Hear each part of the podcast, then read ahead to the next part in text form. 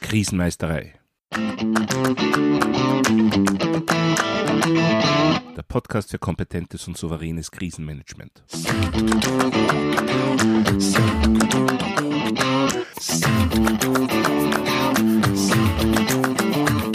Hallo, ich bin Thomas Prinz von krisenmeisterei.at. Ich helfe Verantwortlichen, Krisen souverän und kompetent zu meistern, damit diese nicht zu ihrer persönlichen Tragödie werden. Mein heutiges Thema lautet Helden, Menschen und die Krise. Meine persönliche Erfahrung ist, zu viele Unternehmen, Organisationen, Behörden verlassen sich darauf, dass ihr Management im Krisenfall heldenhaft agiert. Dass das Führungsteam, das im Alltag einen Top-Job macht, auch in einer Krisensituation spielend mit jeder Situation fertig wird. Nur leider ist das nicht unbedingt so. Sie vergessen dabei, dass auch Krisenmanager nur Menschen sind. Und ehrlich gesagt ist es auch gut so. Ich persönlich würde mir keinen Helden als Krisenmanager wünschen. Denn ein Held, der gibt nicht auf, der wird alles tun, um nicht zu verlieren. Der Archetyp des Helden kann zu ehrgeizig und kontrollierend sein. Der hat die Mentalität Augen zu und durch, ohne Rücksicht auf Verluste. Benötigt wird aber ein Krisenmanager, ein Krisenmanagement-Team, das umsichtig agiert, erfahren ist, mit Augenmaß handelt, sich an den Führungsgrundsätzen orientiert, die ich in einer anderen Folge meines Podcasts schon vorgestellt habe. Und die sich auch natürlich ganz besonders an den Unternehmenswerten und an den Unternehmenszielen agiert. Ja, wir haben es tatsächlich einfach mit Menschen zu tun, die ihre Stärken und Schwächen haben. Und diese Stärken und Schwächen definieren sich für mich aus drei verschiedenen Dispositionen, der generellen, der speziellen und der situativen Disposition. Zur generellen Disposition zähle ich Dinge wie den Bildungsstand. Einerseits die Allgemeinbildung, andererseits aber auch Wissen und Fertigkeiten, die innerhalb des jeweiligen Unternehmens, der Organisation, der Behörde relevant sind. Dazu gehört die eigene Lebenserfahrung und natürlich auch die Führungserfahrung. Diese drei Dinge, Bildungsstand, Lebenserfahrung und Führungserfahrung, erhöhen letztendlich die Kompetenz im Umgang mit Komplexität. Und eine Krise ist nun einmal in jedem Fall ein komplexes Ereignis. Ja, und dann gehören zur generellen Disposition natürlich auch psychische, mentale Eigenschaften, wie zum Beispiel das eigene Selbstwertgefühl. Zur speziellen Disposition, da gehört für mich natürlich das Wissen über Krisenmanagement und ganz wichtig auch die eigenen Erfahrungen im Krisenmanagement sei es, dass sie aus Übungen oder auch aus der Bewältigung, dem Durchleben von tatsächlichen Krisen stammen. Dann gibt es noch die situative Disposition. Situative Disposition, das bedeutet, wie geht's mir an dem jeweiligen Tag? Wie stehe ich? Wo stehe ich an dem jeweiligen Tag? Dazu gehört der Gesundheitszustand. Die emotionale Tagesverfassung. Wie geht's mir heute in meinem persönlichen privaten Umfeld? Alle diese drei Dispositionen zusammen, die generelle, die spezielle und die situative, bestimmen letztendlich, wie gut ich für das Krisenmanagement geeignet bin. Generell, aber auch ganz besonders an dem Tag, in der Minute, in der Sekunde, wo die Krise eintritt. Ja, der Wunschkrisenmanager ist natürlich gebildet, spezifisch ausgebildet, erfahren, fit und gesund über jegliche emotionale Instabilität erhaben und hat nie einen schlechten Tag. Die Realität schaut natürlich anders aus. Auch Krisenmanager sind nur Menschen, haben schlechte Tage, vergessen Dinge. Ja, allein deshalb sind schon regelmäßige Schulung, regelmäßiges Training, regelmäßiges Üben wichtig. Und umso wichtiger, um die Verfügbarkeit der notwendigen Kompetenzen auch jederzeit sicherzustellen. Wenn ich sage, auch Krisenmanager sind nur Menschen, dann bedeutet das, dass das natürlich auch spezielle Herausforderungen mit sich bringt, die man im Wesentlichen zusammenfasst in den Begriff Human Factor. Die Art, wie unsere Psyche funktioniert, wie wir uns in Gruppen verhalten, kann eben auch bei bestem Bemühen zu Fehlleistungen führen. Wenn, ja, wenn man nicht konkret dagegen angeht. Und dieses konkret dagegen angehen funktioniert am besten über spezifisches Wissen.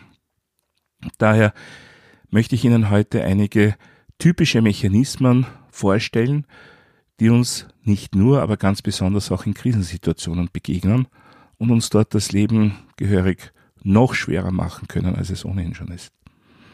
Der Klassiker schlechthin ist einmal das Gesetz von Murphy, Murphy's Law. Das besagt in der ursprünglichen Fassung, wenn es mehrere Möglichkeiten gibt, eine Aufgabe zu erledigen und eine davon in einer Katastrophe endet oder sonst wie unerwünschte Konsequenzen nach sich zieht, dann wird es jemand genau so machen. Ja, später wurde das dann reduziert auf die allgemein bekannte Formel, alles, was schiefgehen kann, wird auch schiefgehen.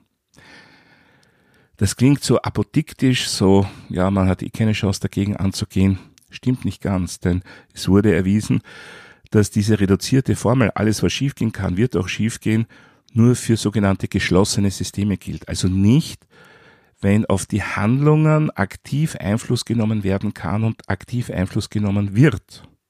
Was wiederum zeigt, wie wichtig eine gute Lageführung, Lagebeurteilung und Entschlussfassung sind.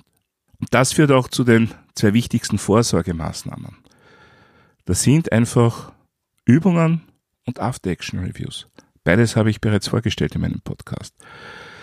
Durch Übungen, regelmäßige Übungen und After-Action-Reviews können entsprechende Fehlerquellen im Krisenmanagement schon vor einer echten Krise entdeckt werden. Oder anders gesagt, ohne Übungen und After-Action-Reviews liefern sie sich dem Gesetz von Murphy zu 100% aus. Ein weiteres Phänomen, das gar nicht so bekannt ist, das uns aber tatsächlich regelmäßig begleitet, ist der sogenannte gerechte Weltglaube. Menschen haben das Bedürfnis anzunehmen, dass jeder das bekommt, was er verdient. Oder umgekehrt das verdient, was er bekommt.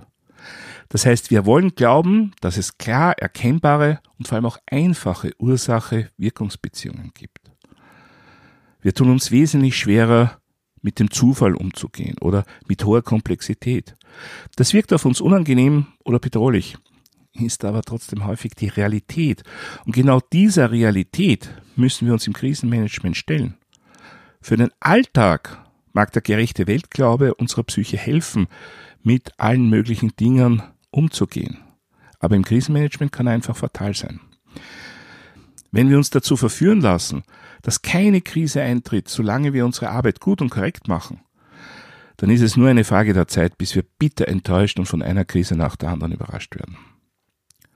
Und auch während des aktiven Krisenmanagements. Es ist wichtig, dass nicht davon ausgegangen wird, dass gut geplante Maßnahmen auch gut wirken. Das heißt, wir müssen immer darauf vorbereitet sein, dass sich die Lage unerwartet und plötzlich verändern, entwickeln kann. Ja, was tun wir vorbeugend? Was tun wir generell, damit wir speziell im Krisenmanagement nicht diesem gerechte Welt Glauben verfallen?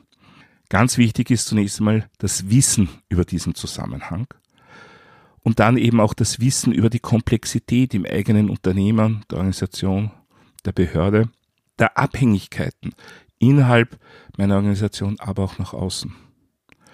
Und dann im Fall einer konkreten Krisenbewältigung die offene und transparente Lagedarstellung. Möglichst in Echtzeit, was geschieht, wie entwickelt sich meine Situation und einer klaren Trennung von harten Fakten und reinen Annahmen. Denn im Krisenmanagement müssen wir immer wieder auch Annahmen treffen, weil wir einfach oft zu wenig Informationen, zu wenig konkrete, harte Fakten wissen. Wichtig ist allerdings, dass solche Annahmen auch als Annahmen erkennbar sind und es bleiben. Nur zu oft geht dieses Attribut verloren und dann werden aus Annahmen plötzlich harte Fakten, was letztendlich zu sehr bösen Überraschungen führen kann, weil dann unser Lagebild plötzlich nicht mehr mit der Realität übereinstimmt. Ein weiteres Phänomen, das uns im Krisenmanagement zu schaffen machen kann, ist das sogenannte Risikoschub-Phänomen oder Risk-Geschift. Was bedeutet das? Nun, Gruppen tendieren dazu, risikofreudiger zu entscheiden als die jeweils in dieser Gruppe zusammengefassten Einzelpersonen. Es kommt auch leichter, leichter zu Polarisierungen. Besonders gefährlich ist das natürlich in einem Krisenstab. Dort wollen wir möglichst wohl durchdachte, ausgewogene Entscheidungen und keinen besonders großen Risikoappetit oder plötzliche Polarisierungen. Was tut man also dagegen?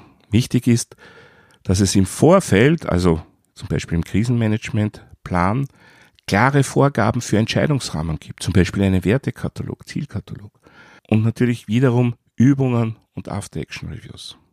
Meine Erfahrung zeigt ganz klar, kommt ein Krisenstab zum ersten Mal bei einer echten Krise zusammen und sind nicht zumindest der Großteil der Stabsmitglieder besonders geschult und erfahren, so tritt dieses Phänomen, dieses Risikoschubphänomen mit einer sehr hohen Wahrscheinlichkeit auf. Ein anderes Phänomen, das sehr gefährliche Auswirkungen haben kann, ist die sogenannte Normalitätsbias oder Normality Bias.